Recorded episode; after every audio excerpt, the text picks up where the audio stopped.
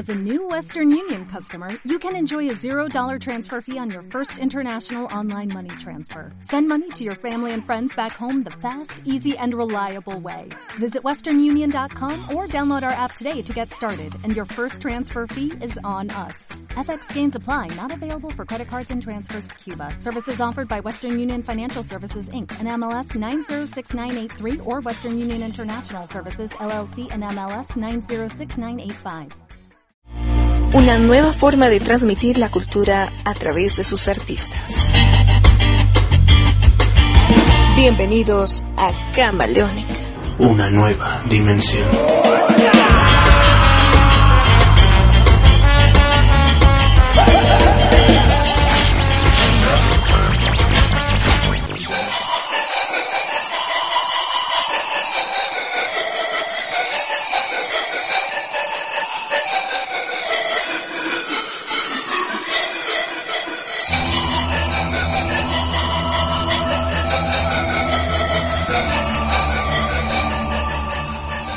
Muy buenos días, tardes, noches, ¿cómo están todos ustedes? Estamos volviendo aquí con el equipo de Camaleónica a un nuevo episodio de... Ah, no, pues de Camaleónica, ¿no?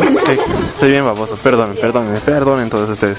Eh, es que sí, ya tanto tiempo que no hemos estado al aire, pues uno pierde la práctica. Estaba- ya, ya hacía mis inicios bien, les- lo siento, lo siento. eh.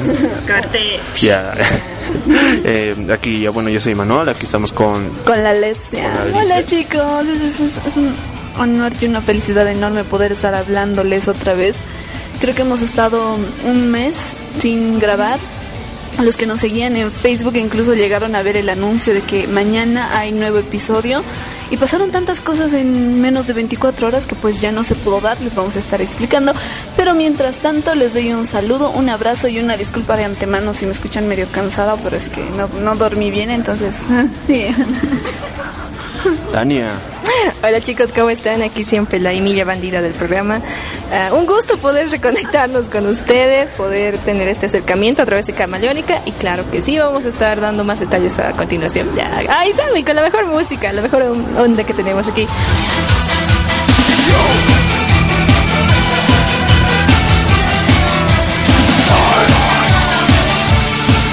Eh, como Les estaba contando, algunos han debido de ver que teníamos que sacar el episodio el lunes que, que, que- correspondía.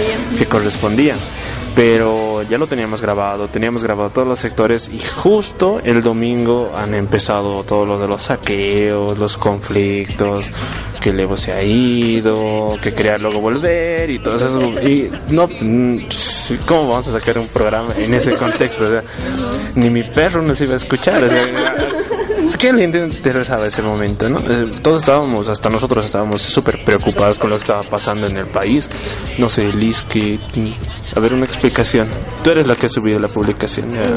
¿Por qué les mientes así? Todo- todas las responsabilidades siempre van para moi. Eh, a ver, eh, como decía Manuel, no subimos el episodio y en parte también fue porque no, no queríamos ser irresponsables e irrespetuosos y pónganse a decir, ah, sí, vamos a subir un episodio con toda la vibra y, y creo que el contexto no daba. Eh, también tenía mucho que ver el mensaje que estábamos dando en ese entonces. El día que lo grabamos fue el 8 de noviembre.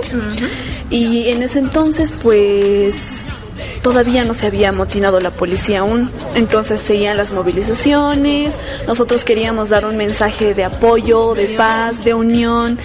Y también, como, era para esas fechas, queríamos darles un mensaje como para relajarnos un poco, tomarnos un espacio para descansar del conflicto. Pero ¿qué ha pasado? Esa misma noche se amotinó la policía en Cochabamba. Al día siguiente se amotinó la policía en La Paz. Para el domingo renunció el presidente. Como dijo Imanol, vinieron los saqueos. Entonces, como entenderán, el, el producto que habíamos sacado para el contexto ya no se adecuaba tampoco. Entonces decidimos regrabarlo y aquí estamos. Tania. Prácticamente, ese sería el séptimo programa, pero el séptimo programa A o B. No, el séptimo programa B. B, eso sí. Porque si yo creo que hay que subirlo también el otro para que ustedes vean. eh, la misma emoción con la que hemos grabado era distinta. Porque todos, incluso para venir a grabar, nosotros nos reunimos en lugares abiertos, así como juntuchados entre nosotros para grabar los programas. Y detrás de nosotros se escucha pues los petardos. Entonces es muy crudo, muy triste a la vez y no, pues los ánimos no daban chicos. Creo que ahora es momento de volver, de reconciliarnos con nosotros mismos, de sanarnos entre nosotros y pues con la mejor vibra como es en Camaleónica, ¿no ven?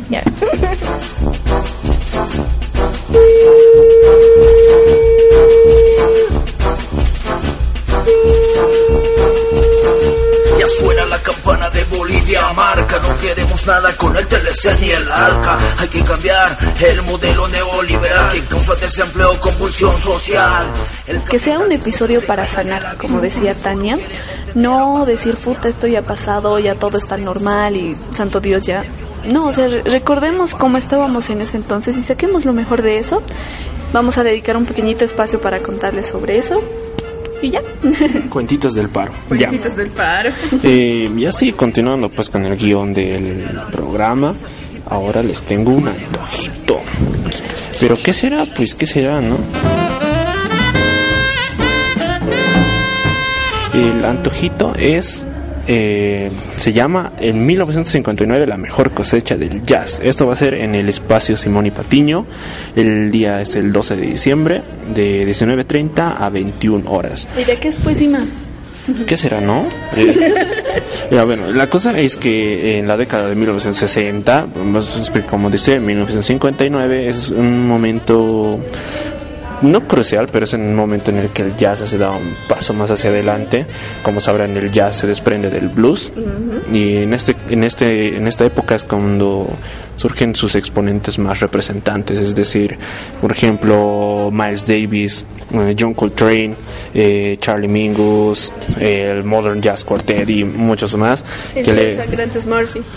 Sangrantes Murphy, Lisa Simpson, y que le dan más cuerpo al jazz, que lo, lo diferencian del blues y le dan como un toquecito más más más propio, más así.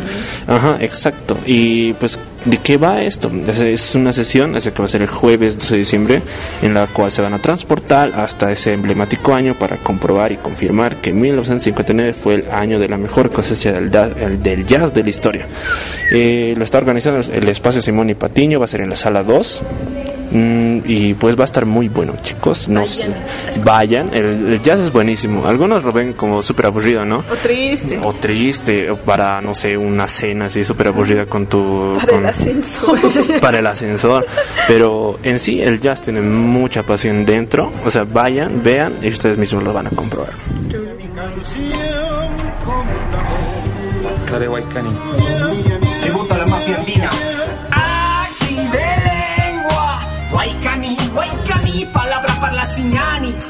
A los urus todos. Lengua.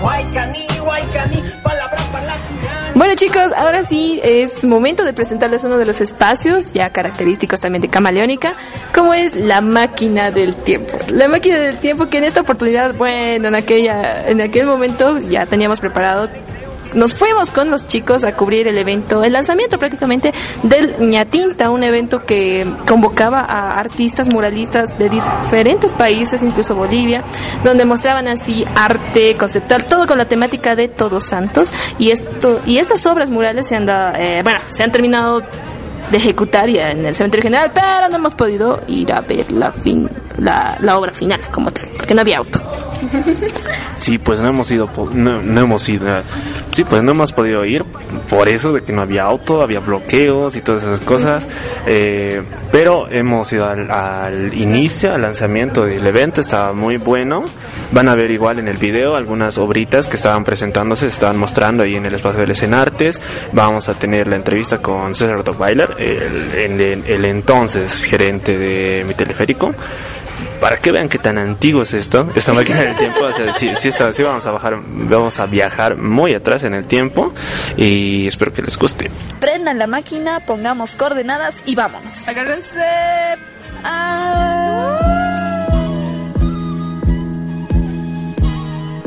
La máquina del tiempo en Camaleónica.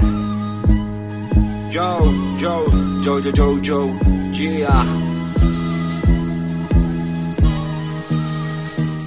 Bueno chicos, bienvenidos una vez más a la máquina del tiempo en Camaleónica. En esta oportunidad vamos a hacer la presentación del ñatinta. Oficialmente se lanza este concurso dedicado para artistas nacionales e internacionales a través del graffiti, el dibujo, las ilustraciones que contribuyen al arte urbano. Acompáñenos en, en esta nueva aventura en Camaleónica Podcast.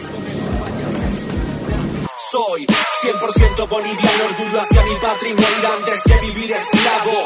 Soy 100% Hola, ¿qué tal? Mi nombre es Cindy Mesco, pertenezco al colectivo Brocha Gorda y en esta oportunidad hemos venido a ver la inauguración de la exposición de los artistas en el marco de Tinta y este, bueno, me parece interesante la diferencia de técnica, contenido, mensaje y especialmente los artistas invitados, ¿no? que están desarrollando dos murales, la perspectiva que tienen de sobre nuestra cultura y el compartir que se ha dado. ¿Qué es lo que más te ha gustado hasta el momento de la exposición? Hasta el momento, como que las muestras son muy variadas, ves técnica mixta, eh, diferentes soportes, algunos, algunos trabajos me han gustado por la técnica y implementación de material, ¿no? Y también que sea como que muy en conjunto, ves participantes mujeres, hombres, diferentes lugares, ¿no?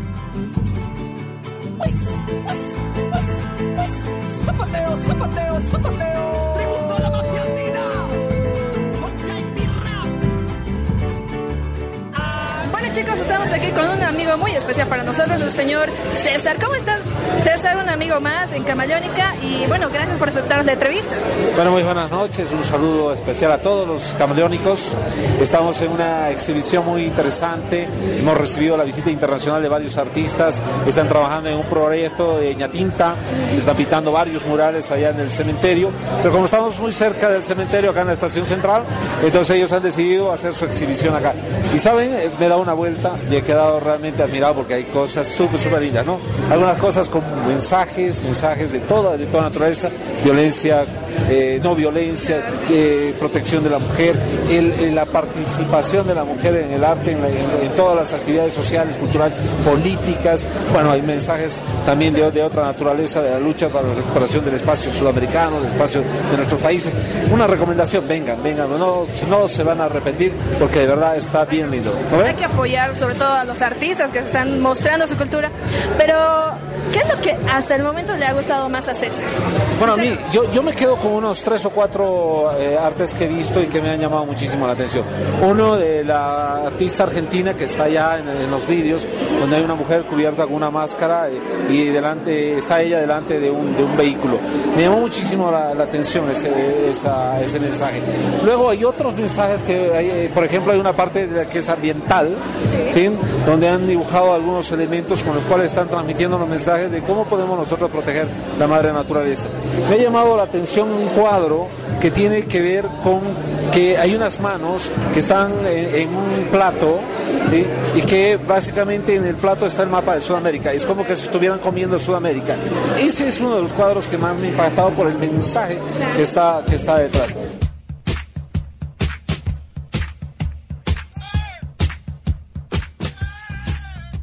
Estamos con un espacio audiovisual, muy pronto vamos a abrir el espacio de robótica, el espacio de, para que puedan hacer aplicaciones, para que puedan ser youtubers, no sé, una infinidad de cosas. Así que síganos en las redes para que ustedes puedan saber qué es lo que estamos haciendo y qué actividades les pueden interesar y en las cuales ustedes se puedan unir. El teleférico es de los jóvenes y esperamos que los jóvenes se apropien de, este, de todos los proyectos que estamos haciendo. Una belleza, muchas gracias César, un amigo más de Camaleónica. Le molestaré con un saludo más, por favor, a los camaleónicos que lo van a ver y lo van a escuchar. Bueno, camaleónicos y camaleónicas están invitados, ya saben que tenemos varios programas en el, teleférico, esperamos verlos acá, que se apropien de todos estos programas y con todo cariño les quiero mandar un mensaje. La- las personas, los jóvenes tienen un potencial muy importante, ¿saben cuál es? El creer en sí mismos. Si ustedes creen en sí mismos, pues van a poder hacer lo que quieran. Así que crean en ustedes.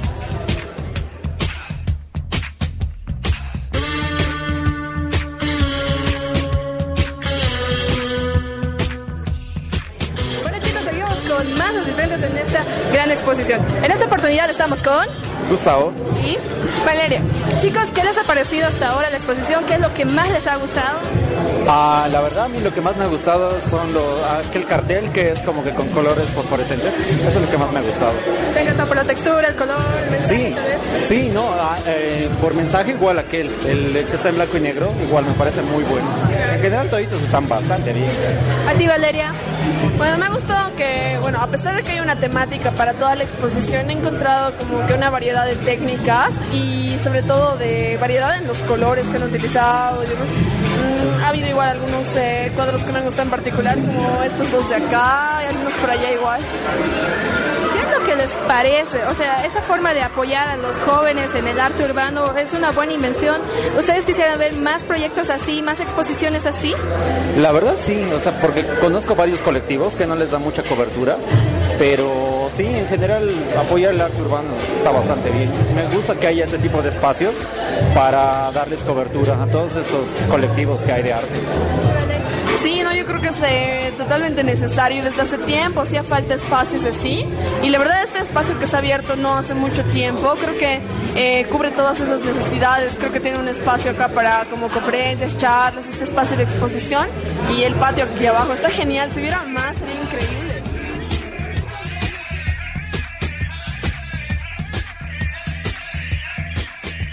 Camaleónica. Caminito que el tiempo ha borrado, que juntos un día nos viste pasar. He venido por última vez.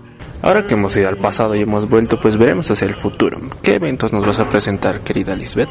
Yo les tengo el homenaje a Carlos Gardel en este evento que se llama Las Rosas de Gardel.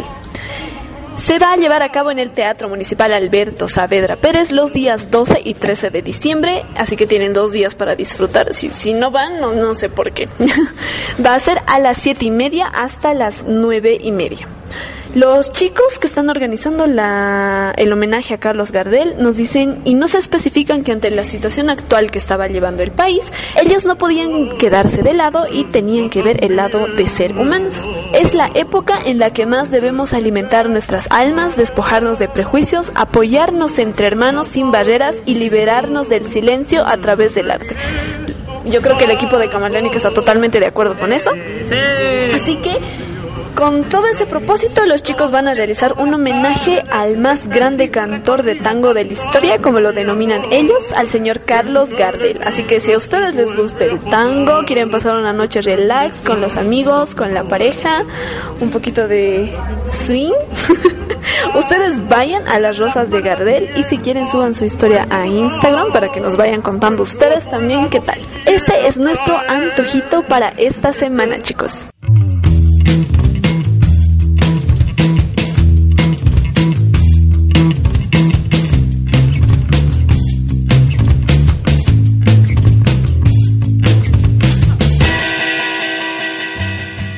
Bien chicos, ahora es momento de presentar un espacio, un espacio con el, el máster de Camaleónica. Hablamos de la voz de Imanol. Imanol, por favor, vamos con Subrepticia. Subrepticia.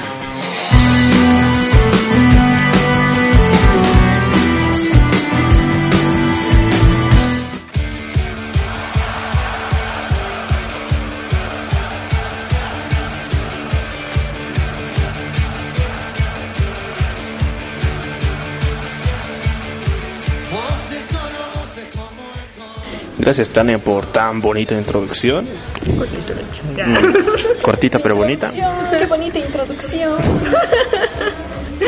ya, seguirle nomás, hermano. Bueno, yo, yo les voy a hablar sobre la tragedia de Cromañón. No sé, medio triste la cosa, pero ya me sé, es algo que se me ha venido y al rato se los cuento por qué, porque se me ha venido a la mente esto. Eh, ya, pero la cosa es que sucedió el 2004, el 30 de diciembre, en un establecimiento que se llamaba República de Cromañón, el cual se encuentra en el barrio Once Caldas, en la ciudad de Buenos Aires. Exactamente, está, esto sucede en Argentina, ¿ya? Pero, ¿qué es lo que pasó? Eh, miren, cuando una banda se presentaba, que era Callejeros, que es una banda de rock argentina formada en 1995, la cual se disolvió en el 2010. Se estaba presentando esta banda y la cosa es que ha, ha- empezado un incendio dentro del establecimiento eh, debido a una bengala que ha encendido uno de los que ha asistido al evento, o sea, el lugar era un establecimiento cerrado. Eh, eh, ha empezado el incendio, la gente no ha podido escapar por distintas cosas de seguridad que no cumplía con las normas de seguridad del local. Eh, la puerta principal estaba cerrada con candado, la salida de emergencia estaba trancada con algunos implementos de construcción. Eso ha, ha dificultado la salida de la gente debido al incendio. Además de que el incendio ha causado que las paredes que estaban cubiertas con un elemento inflamable se quemen rápido y generen humo, mucho humo, mucho humo, que mucho humo tóxico, que mucha gente se ha desmayado debido al humo y no puede salir. En sí, la tragedia ha dejado un saldo de 194 muertos y al menos 1.432 heridos. Omar Chaván era el administrativo del local.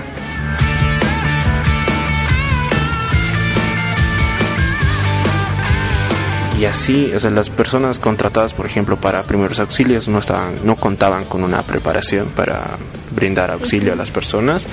Eh, el local, que era para capacidad de 1031 personas, estaba con 4500 personas en ese demasiado, o sea, más del doble.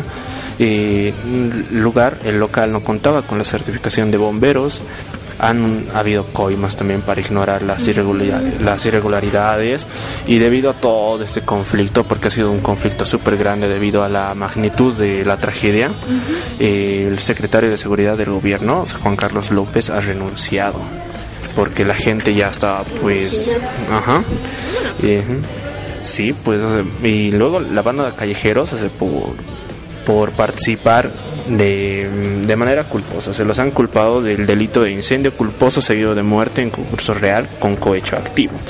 O sea, los han por formar parte de eso. Desde los del grupo de callejeros los han metido al grupo, a la cárcel. Ha salido un, un- unos de los integrantes han salido, otros se han quedado. El cantante, el líder del grupo se ha quedado, por ejemplo. Eh, el- un- una fecha ha dicho que estaba listo para sacar su álbum desde la cárcel y hacer, una serie de cosas súper, súper fuertes.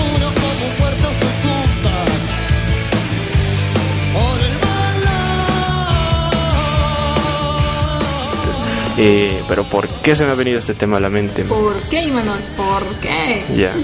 Hace un buen tiempito has cerrado el alma trust. Eh, Que todavía les duele. Ya. Todavía duele. sí, o sea, era, era un espacio súper, súper Bohemio. bohemio, ¿no? Under. Underground y todas esas cosas. ¿eh? Y era súper conocido aquí en La Paz, ha cerrado el almatroste, pero también era muy conocido que tenía full falencias, full falencias de seguridad y por eso se me ha venido a la mente. O este, este tema se me ha venido a la mente antes, antes, antes, antes, o sea, cuando cerrado el almatroste, yo de, pero ¿por qué no hacerlo ahora? Ya. Así que, obviamente, el, el almatroste ha cerrado para volver. Va a volver en forma de fichas en algún lugar, no lo sé, como Alf. No lo sabemos todavía, eh, sí, pero cuando vuelva espero que tenga mejores condiciones de seguridad para que no suceda algo como ha pasado en esto de Cromañón.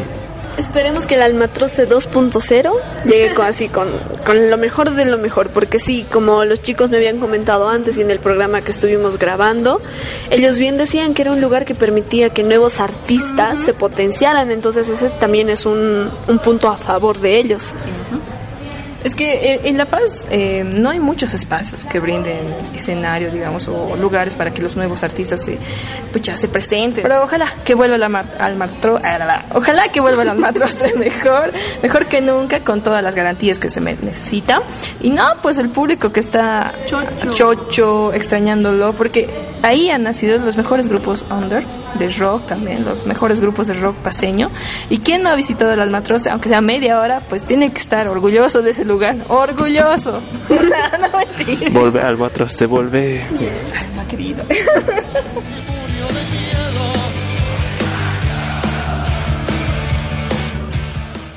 Camaleónica.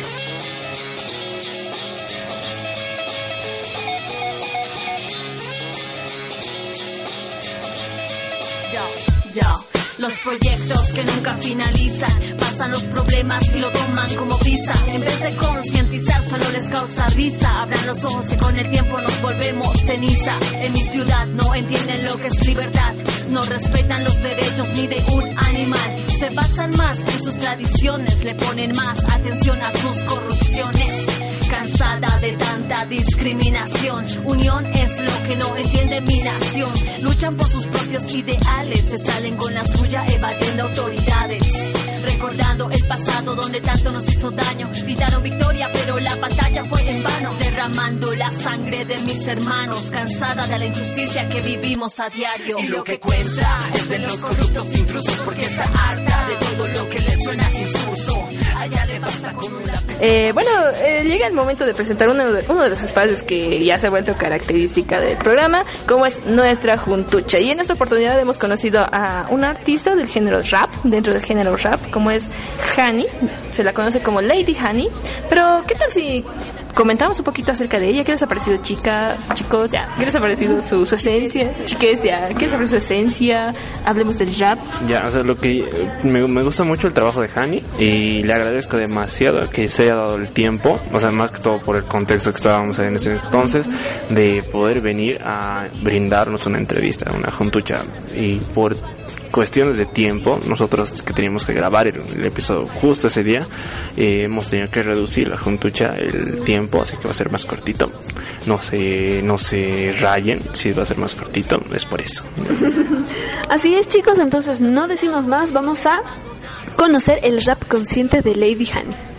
Vas, vas, vas, de una vez. Juntucha camaleónica.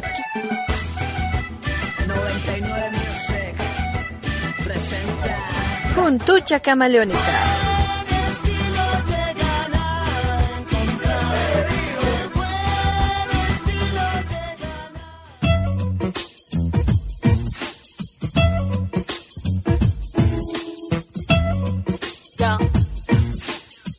Mientras la muerte llega a la vida cantaré Ya para que, ya para que retroceder Ya para que, ya para que tratar de Bueno chicos, bienvenidos a esta Juntucha camaleónica. Estamos hoy con Hani.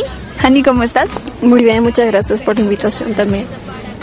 Bueno, eh, vamos a empezar con esta pequeña entrevista para conocer a Hani. Empezamos por ahí. ¿Quién es Hani?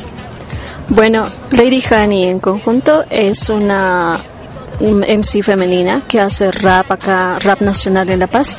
Y como hasta hace poco había escuchado que yo era la, la mujer más activa en esto de rap femenino, porque normalmente son los que son los hombres supuesta en escena. Y bueno, Lady Honey hace composiciones de rap conciencia. Lo lindo de rap conciencia es que podemos usar una infinidad de temáticas para concientizar sobre todo a terceras personas. Hani, esa perspectiva que tienes acerca del rap conciencia, ¿en qué se basa? ¿Qué, ¿En qué pensabas cuando decidiste dedicarte a esto?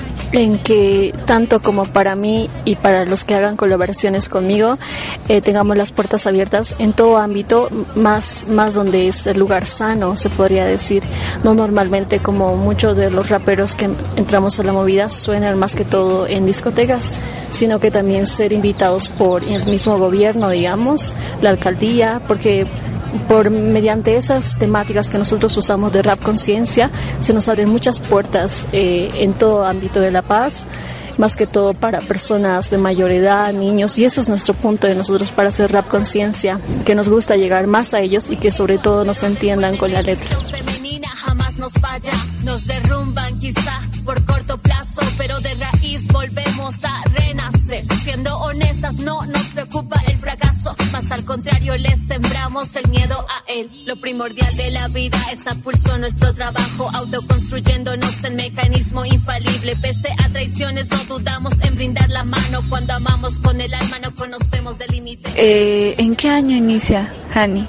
¿Cuándo decide dedicarse a esto, Hani, tal cual, y por qué? Bueno, no empecé sola, empecé con una persona que sé que ustedes igual conocen porque está en su carrera, Sonny Manu. Eh, éramos Sonido de Miel, juntos empezamos en esto. Él más antes que mi persona, pero él me ayudó un poco más sobre esta música, sobre componer y demás, cosa que le agradezco mucho a él de antemano.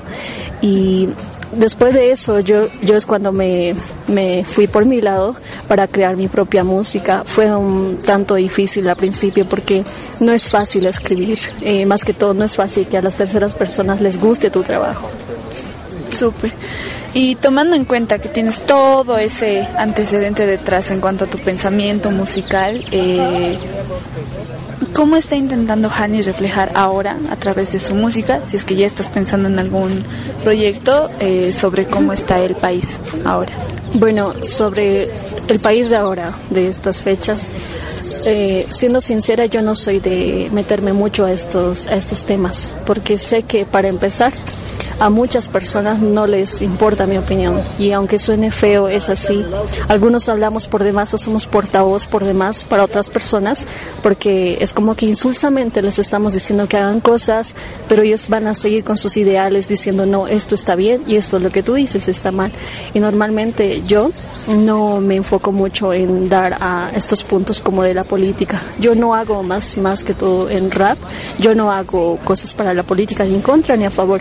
Sí tengo un tema que nació hace ya tiempo, que incluso eh, titula Ciudad Guerrera. Ese tema posiblemente en esta semana lo vaya a difundir en Facebook porque es el único tema que hasta ahora no lo subí por completo a Facebook pero siento que va a haber muchas a favor y muchos en contra, porque van a decir que estoy haciendo los mismo, lo mismo que los demás, que solamente quiero fama por todos estos temas que están pasando, que tampoco debería tocarlo porque es algo sensible para otras personas, pero no es así. Lady Honey no hace rap contra la política ni a favor.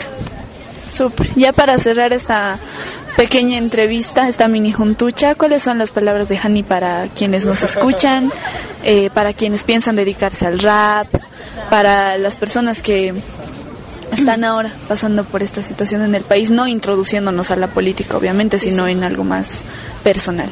Eh, bueno, más que todo para las mujeres que quisieran cantar, decirles que a un principio es muy difícil hacerse conocer y que todos los eh, organizadores de los eventos del movimiento urbano te conozcan como persona y te decidan invitar personalmente a ti. A un principio es realmente difícil darse a conocer, a un principio es muy difícil incluso poder grabar, porque al grabar sí o sí alzas la voz, no simplemente cantas bajito como para ti misma o para ti mismo. Al principio todo es difícil, pero cuando ya le pones empeño, práctica y demás, todo se te va a abrir. Tú mismo vas a hacer que las puertas se te abran para sonar por todo lado y lo bueno sería que no se rindan, que no se bajonen, que, que todo se puede y que más que todo el rap femenino debería hacerse sentir hoy en día, porque sé que hay muchas mujeres que quisieran cantar, pero la verdad no se animan por vergüenza o por miedo. Súper, muchas gracias Jenny por acompañarnos en esta mini juntucha. Volvemos a estudio. Derramando la sangre de mis hermanos, cansada de la injusticia que vivimos a diario. Y lo que cuenta es de los corruptos intrusos, porque está harta de todo lo que le suena insulso. Allá le basta con un lápiz y un papel, y así a su pueblo puede defender. Y lo que cuenta es de los corruptos intrusos,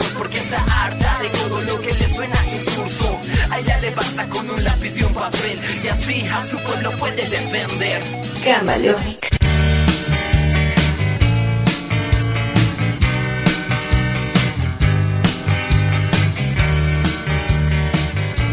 Y ahí estábamos con Lady Honey con su rap consciente que venía muy acorde ¿no? con la situación que hacía tiene una canción que hace pues referencia a lo que ha pasado con eh, el 2004 con Goni 2003. ah 2003 perdón fut, estoy, estoy mal ya. Todos tenemos sueño hoy.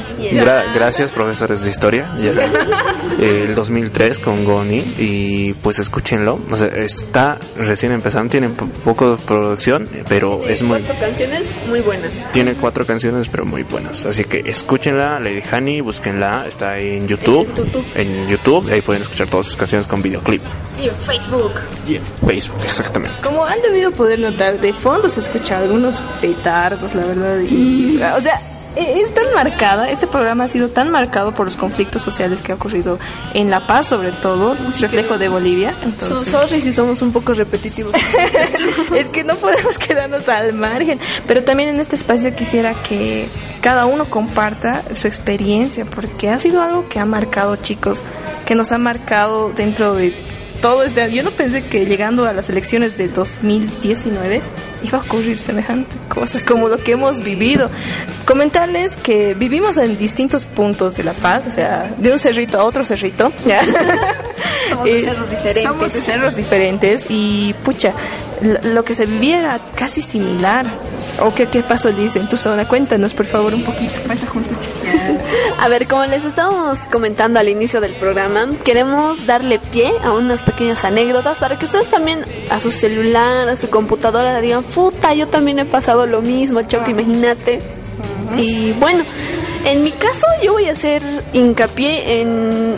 Afortunadamente por mi zona solo tuvimos que hacer tres noches de vigilia, a pesar de que yo siendo del alto estaba... O sea, mi, mi, mi casa está en un lugar que tenía que ser conflictivo y afortunadamente no fue. Y creo que lo que yo más podía retratar de ese día era tal vez el cansancio. Porque creo que todo el estrés, todas las fake news que se estaban circulando, agotaban mucho mi cabeza. Es lo que acá en la carrera y en el área le decimos la infoxicación. Y hay que tener mucho cuidado con eso para si acaso. y bueno, con todas esas cosas, pues yo estaba cansada y era de, hoy me voy a ir a dormir, por fin. Y salen y dicen, vecinos hay que hacer vigilia. Y yo ya estaba con mi pijama, ya me había lavado la carita, ya estaba a punto de dormirme, te juro, y era de por qué. Y pues salimos, pero ¿por, por qué les hacía hincapié en esto de las fake news? Porque nosotros salimos por rumores. Y el encargado, el dirigente de nuestra zona, nos confirmó que no había nada. Y, o sea, imagínense a qué nivel las fake news pueden afectar el mundo offline. ¿Por qué es tan importante mantenerse informado, verificar noticias, no agarrar todo lo que lo que ves al tiro y compartirlo? Eh, creo que ese ha sido uno de los factores que ha jugado mucho en esta época de conflicto nacional.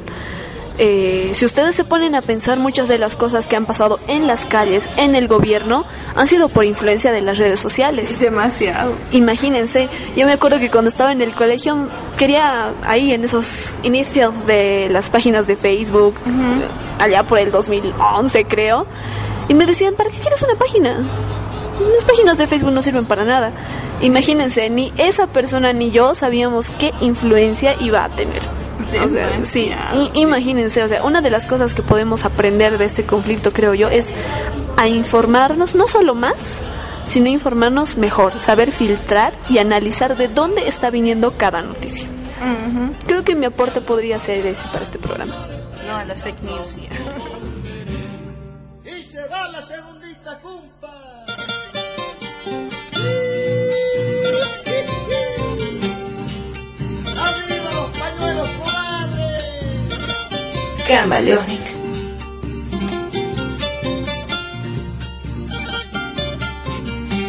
Ya. Eh, bueno, la cosa en mi cerrito era bien diferente. A ver, primero, como todos los lados, no había comida. El- después, el primer día que ha pasado todo esto, que era el domingo, ¿no? En el que han ocurrido los saqueos y todas esas cosas, pues ese día hemos hecho vigilia. Solo ese día, bueno, esa noche. Y justo estaba lloviendo, no sé si por sus casas estaba lloviendo. Eh, por mi zona estaba lloviendo, hemos hecho vigilia en plena lluvia. Se escuchaban sirenas, se escuchaban petardos. Puta, o sea, o sea, ha bajado la presión de agua, ¿te acuerdas? Ha bajado la presión de agua. Había mensajes en el WhatsApp que decían de recíbanse agua, van a cortar el agua. van a cortar la luz. ¿Te acuerdas que el grupo de la materia Sí, sí, incluso sí. yo les mandé porque en mi zona se bajó la presión y yo era de puta, miércoles. Ya. Fake news, ya, no, mentira. O sea, pero sí ha bajado la presión, pero era chicos porque todos estaban recibiéndose agua en ese. Santa madre, el miedo colectivo, che. Tranquilos, pues chocos, pero así, eso. Luego hemos hecho vigilia, pues toda esa noche.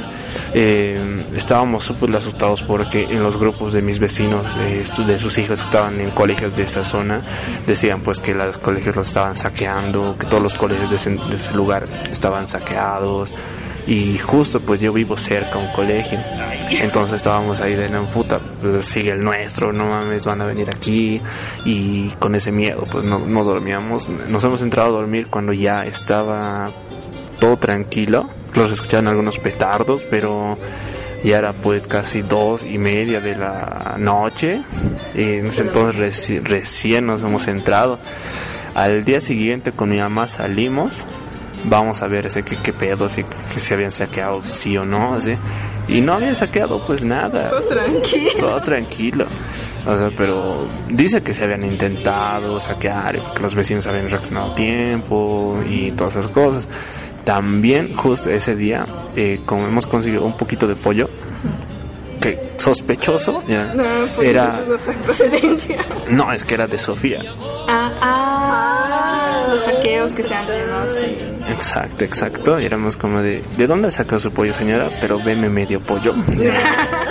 y, y así hemos ido a, a rondear así, todos los, los colegios de mi zona y no se habían hecho nada.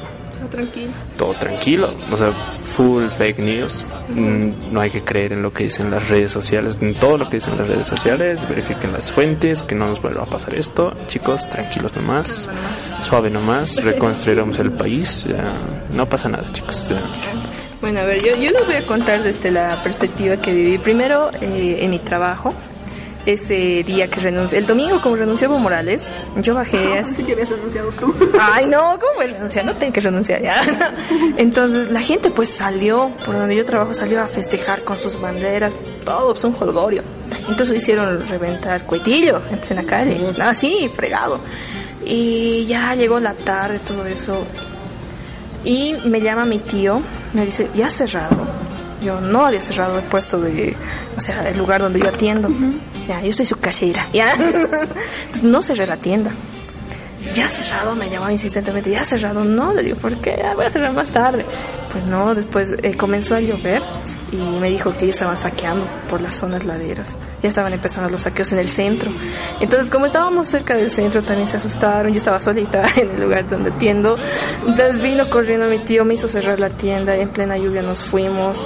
La calle estaba totalmente vacía. Llegué a casa y mi mamá me, ya me dijo desesperada, ¿por qué no te has venido temprano? Todo eso.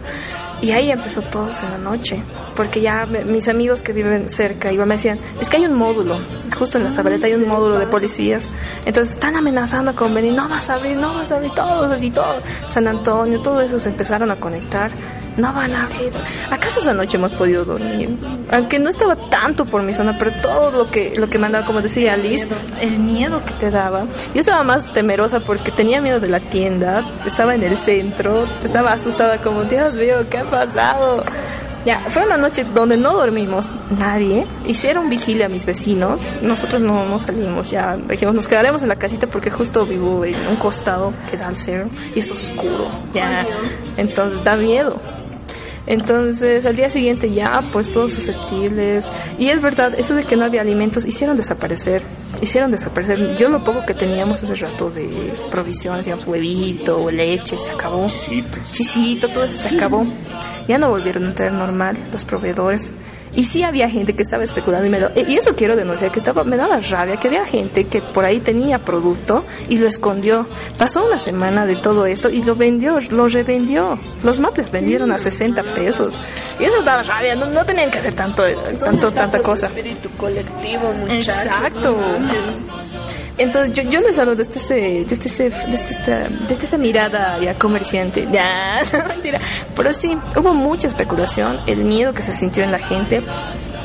Lo palpo ya. Pero creo que sí, no, no, o sea, teníamos miedo todos. Jamás había, y como no teníamos presidente en ese momento, la policía estaba amo- amotinada, los militares estaban amotinados, no sabíamos Choco en tu casa ahí con tu palo, no sabíamos ni qué hacer, pero bueno, fueron días difíciles, ¿para Sí. qué negar? Jamás pensé que iba que íbamos a vivir estas esta temporada, o sea, estos momentos. Y, y piensen en nuestros papás, por ejemplo, o sea, ellos ya han vivido dos de estas. Más, pues las dictaduras. Puta, nuestros abuelos, ponte.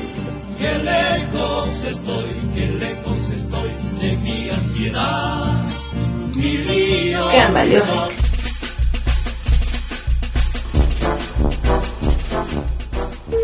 Y decimos que sí es bien importante informarnos y todo, pero a veces la gente creo que no sabe cómo. Yo misma no sabía cómo cuando entré a la carrera y una pequeña recomendación que les tengo es que la página de Facebook, o sea, la aplicación de Facebook tiene un espacio con 10 puntos que son como 10 pasos en los que ustedes pueden seguirlos para verificar noticias falsas. Estos son como pequeñas instrucciones, ponte si si esta noticia dice urgente o compartir en letras mayúsculas, duden. O sea, son así pequeñitas instrucciones que les pueden servir no solo para estas fechas de conflicto, sino para cualquier otro momento que es bien importante. Y más, ya. No compartan noticias falsas, asustan, che. Me han hecho asustar todo ese rato, ese, cuando estaba haciendo vigilia, que puta, los militares ya han dictado gol- no, un toque de queda, entrense a sus casas, los van a balear. y- o sea, full noticias falsas, así que chicocos, cálmense, no, su- suavícense, no compartan esas cosas, por favor, me asustan, ¿ya? Y nadie quiere un Imanol asustado, por si acaso. No, gracias, ya. Vivimos en una sociedad, ¿ya? Ah, el Joker. Y tampoco no ha sido buena idea que se estrene el Joker antes de. Que no, no. O sea, tú, tú podrías especular y decir, pucha, que ha sido influyente para estas fechas, porque puta, qué denso. Algo, algo que sí, eh, tú, Tania, estabas diciendo, era esto que por el, por el centro estaba vacío. Y creo que esa era una de las cosas que más miedo daba, que el centro, o sea, el centro estaba vacío y daba un miedo horrible. Era una densa carta. Horrible. Pero bueno, chicos, la buena. Estamos aquí. La buena noticia es que estamos aquí. Em- Estamos retomando nuestras vidas de la mejor forma posible. Creo que nosotros como equipo estamos con más ánimos de trabajar. Porque ustedes se lo merecen, el país se lo merece y nosotros, porque no, nosotros también nos lo merecemos. Háblenos en Facebook, ustedes también cuéntenos cómo han vivido estas fechas, charlemos un ratito sobre esto, los queremos mucho, esperemos que estén muy bien y que hayan pasado estas fechas de la mejor forma. Pondremos musiquita para alegrarse la En el país nada cambia, estamos viviendo bajo una dictadura del capitalismo, el juego mismo del imperialismo que se mueve por el mundo entero como un sismo, diciendo que esto es culpa del terrorismo. ¡Pah!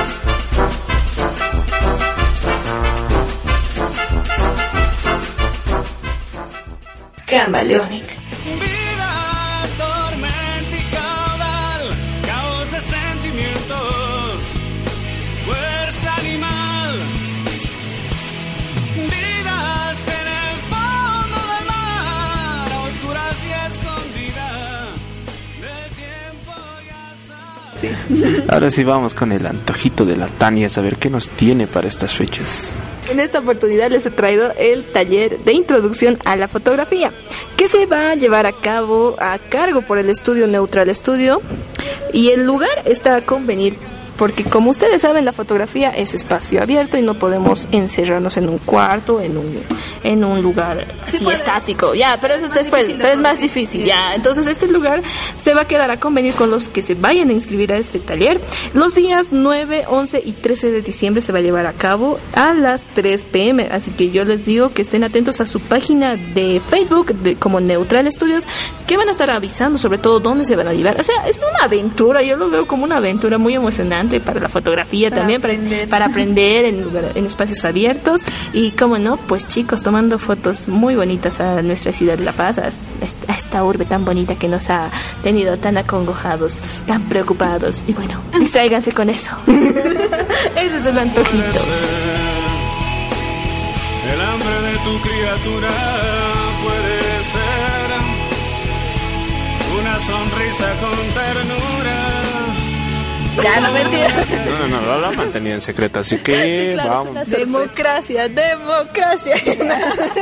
Así, así como ustedes, nos vamos a enterar cuando salga el programa. Ahí vamos, nos llena ese sector. Así que la sorpresación, vámonos a texturas musicales. Texturas musicales.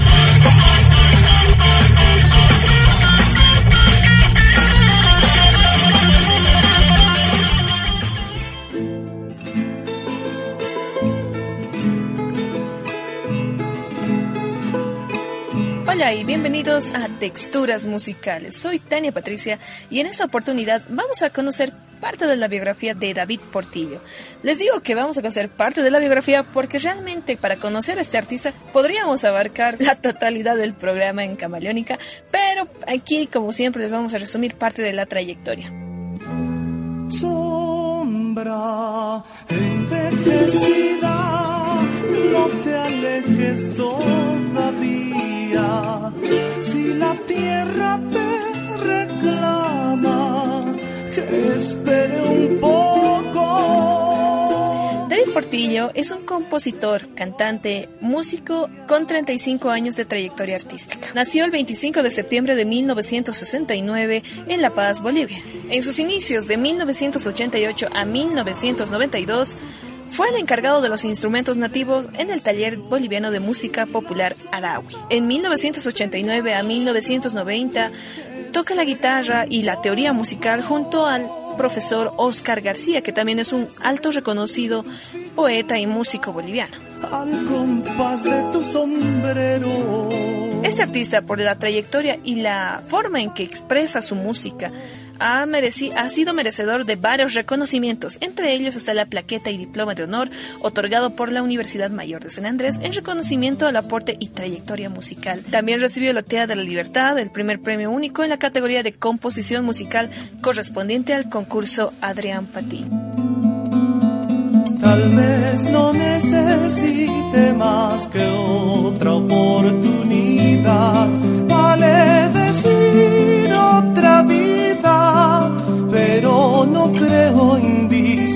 Indispensable volver a empezar.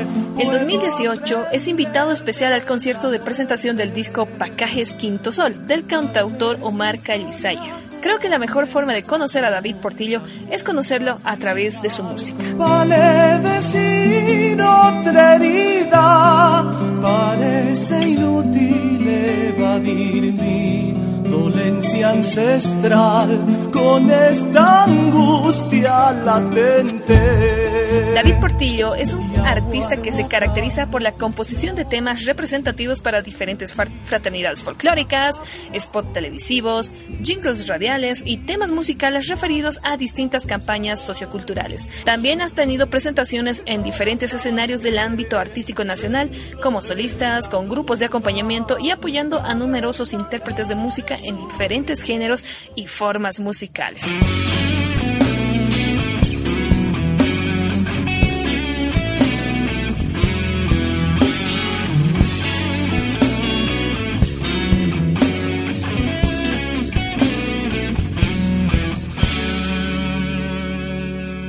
Esta manera concluimos con Texturas Musicales, una forma de conocer parte de la trayectoria de nuestros artistas. En esta oportunidad pudimos dele- deleitarnos de la composición de David Portillo y esperamos que en una siguiente oportunidad podamos entrevistar a David Portillo en persona.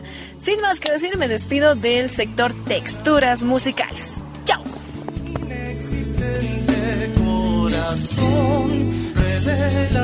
de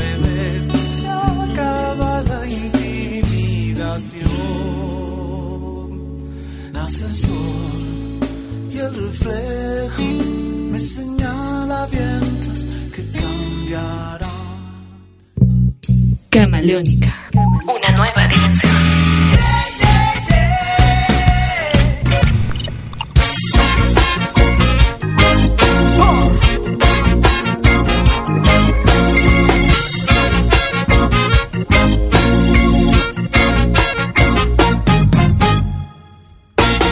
Y así pues sabíamos, ahora sabemos más de David Portillo, gracias Tania, siempre culturizándonos y, y llenando nuestra cabeza de más conocimiento, conociendo a artistas. Muchas gracias Tania, muchas gracias. Musiquita. Musiquita.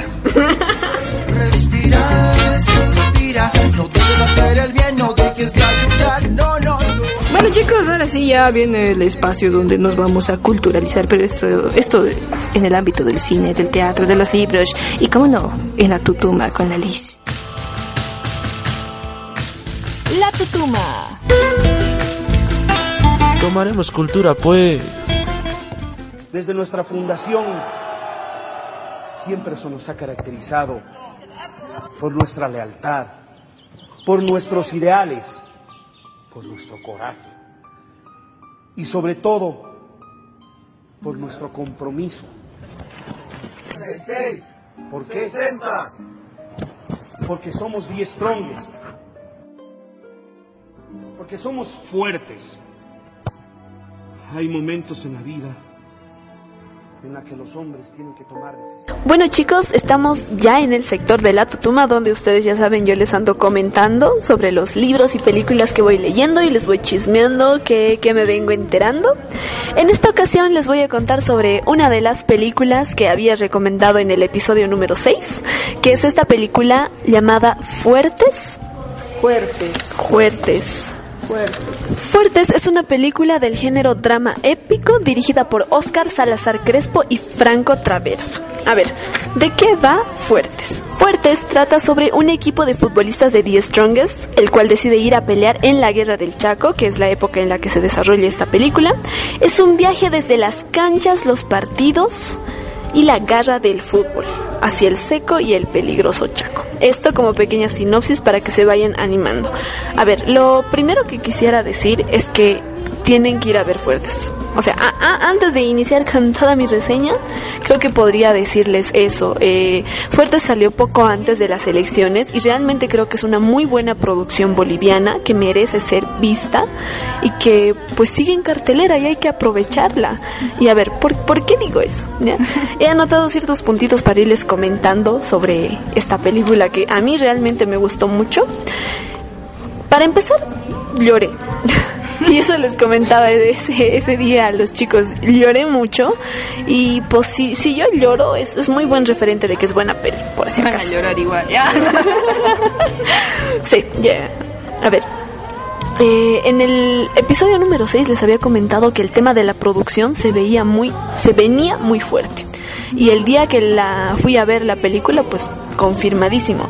El soundtrack, la fotografía, el montaje en general y las actuaciones son muy buenas. O sea, los directores han agarrado un buen equipo y lo han hecho funcionar muy bien. Y les ha quedado muy bien. Eh, también lo que quería decir en aquel episodio y que Es que eres extra. Eso, eso se viera a la tumba conmigo. A ver, no, lo que quería decir es que esta película es una brisa fresca para nuestro patriotismo. Obviamente trata del equipo The Strongest, pero más que tratar sobre el equipo, habla sobre el boliviano. Eh, este equipo en aquel tiempo toma la decisión de irse a pelear al Chaco, pero el verdadero sentimiento que derrocha fuertes, al menos para mí, es amor a la patria. Eh, no es nada más a la bandera o solamente a mi equipos. Para mí, Fuertes trata sobre seres apasionados. Seres tan apasionados que dejan lo que aman como personas para ir y defender lo que aman como bolivianos. Así, se- señorita, entonces yo que soy bolivarista, ¿puedo ver la película? Claro que sí, joven. Hay que botarlo al del programa. Estoy pensando seriamente. Eso es feo.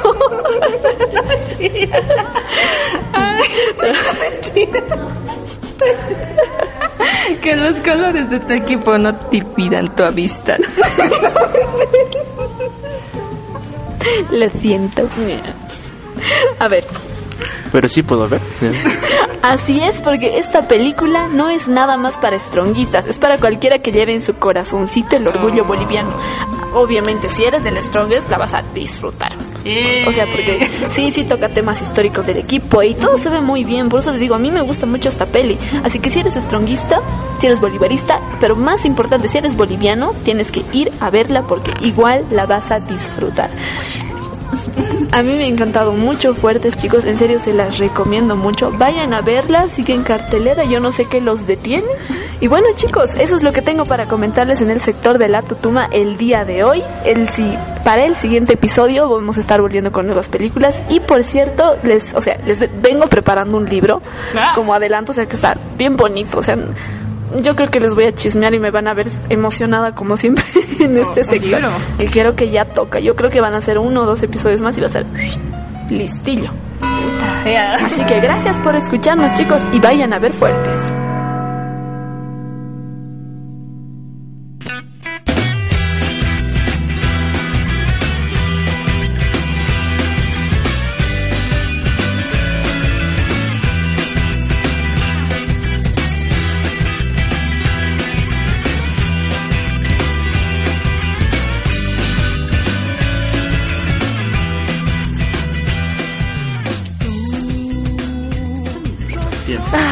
Bueno chicos, ya llegó el momento de cerrar este episodio, el séptimo, séptimo episodio B, ya así lo vamos a decir, denominar, como ya saben. Pero antes les vamos a recomendar las redes sociales, obviamente nos tienen que seguir en Facebook, en YouTube, Instagram, Ebox y obviamente Spotify. Por favor chicos, apóyanos con un like, si les gusta el contenido que vamos subiendo en las diferentes plataformas, pues compártanlo con sus amigos, etiqueten a sus cuates, a sus crushes, a sus amores platónicos, todo para que conozcamos más de la cultura boliviana, chicos.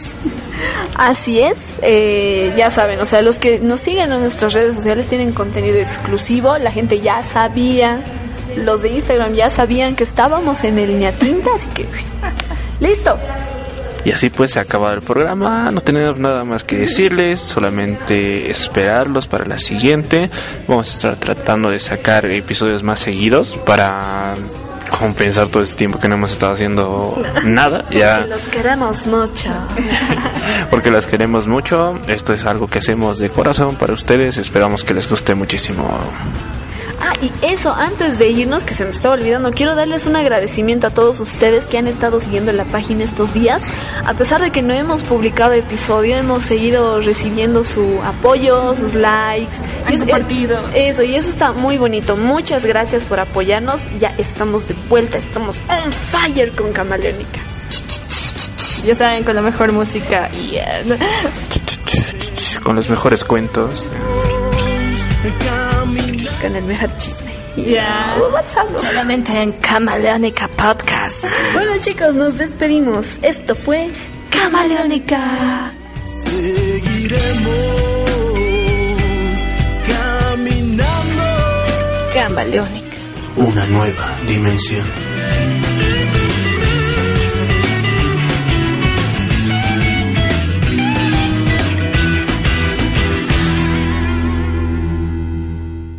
As a new Western Union customer, you can enjoy a $0 transfer fee on your first international online money transfer. Send money to your family and friends back home the fast, easy, and reliable way. Visit westernunion.com or download our app today to get started, and your first transfer fee is on us. FX gains apply, not available for credit cards and transfers to Cuba. Services offered by Western Union Financial Services Inc. and MLS 906983 or Western Union International Services LLC and MLS 906985.